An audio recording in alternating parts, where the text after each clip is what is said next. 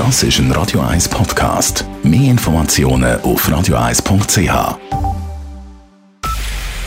Es ist 9 Uhr. Radio 1, der Tag in 3 Minuten. Mit dem Alles Kral. In einem Zürcher Club ist es zu einer Häufung von Corona-Ansteckungen gekommen. Die positiven Fälle sind im Kanton Zürich darum in den letzten Tagen markant angestiegen. Details von Dave Burkhardt. Die Gesundheitsdirektion hat am Mittwoch 135 neue Infektionen vermeldet. Heute sind es 98 gewesen. Schuld daran ist ein sogenannter Cluster in einem Zürcher Club, wo sich die Leute angesteckt haben. Herausgefunden hat das das kantonale Contact Tracing Team. Aus Datenschutzgründen hat der Kanton nicht bekannt geben, welcher Club das es war. 14 Tage dürfen dort aber keine Tanzveranstaltungen stattfinden. Alle Betroffenen sind entweder in Isolation oder Quarantäne. Die Zahlen sind im Kanton Zürich dann auch markant angestiegen. Bei den Infizierten in Isolation in den letzten zwei Tagen um über 100 und bei den Personen in Quarantäne um fast 200. Die Demonstration der Abtreibungsgegner, der Marsch fürs Leben, darf nächstes Jahr in Zürich stattfinden. Allerdings nur als stehende Kundgebung und nicht als Umzug, wie Stadträtin und Sicherheitsvorsteherin Karin Rickard heute sagte. Es ist aus Sicherheitsfragen, es ist wirklich nicht inhaltlich begründet, dass ich das nicht bewilligen würde. Wir haben eine Kundgebung auf dem Turbinenplatz bewilligt für 2021.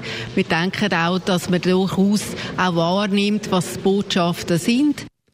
Nur eine stationäre Kundgebung könne mit verhältnismäßigen Mitteln vor Angriffen geschützt werden. Der Umzug im Jahr 2019 wurde von teilweise gewalttätigen Demonstrationen durch linke Gruppierungen begleitet. In diesem Jahr wurde die Kundgebung nicht erlaubt. Die Organisatoren kritisierten den heutigen Entscheid.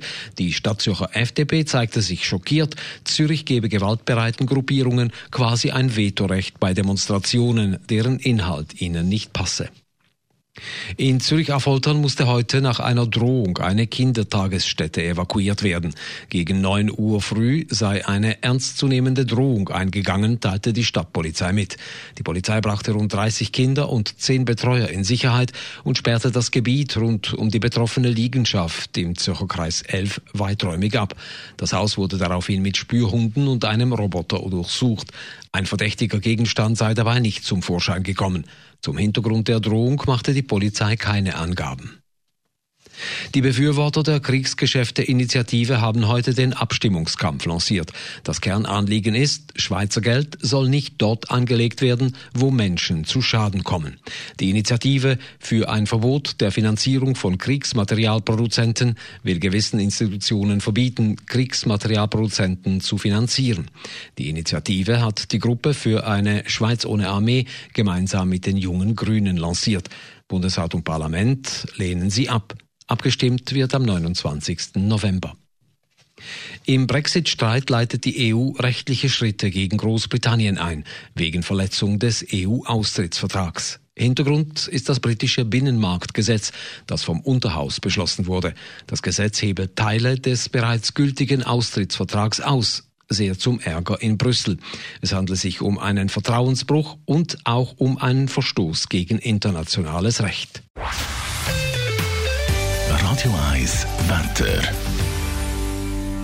In der Nacht ist es bewölkt und zuerst auch nass. Morgen am Freitag sollte es dann meistens trocken bleiben. Es gibt aber einen wolkenverhangenen Tag, nur mit kurzen Aufhellungen. Temperaturen am Morgen um 10 bis 11 Grad, am Nachmittag um die 18 bis 19 Grad.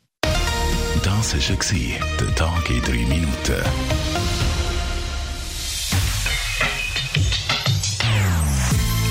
Non-Stop Music auf Radio 1.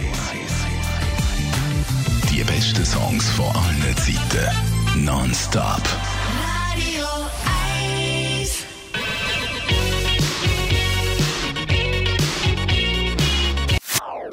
Das ist ein Radio 1 Podcast. Mehr Informationen auf radio1.ch.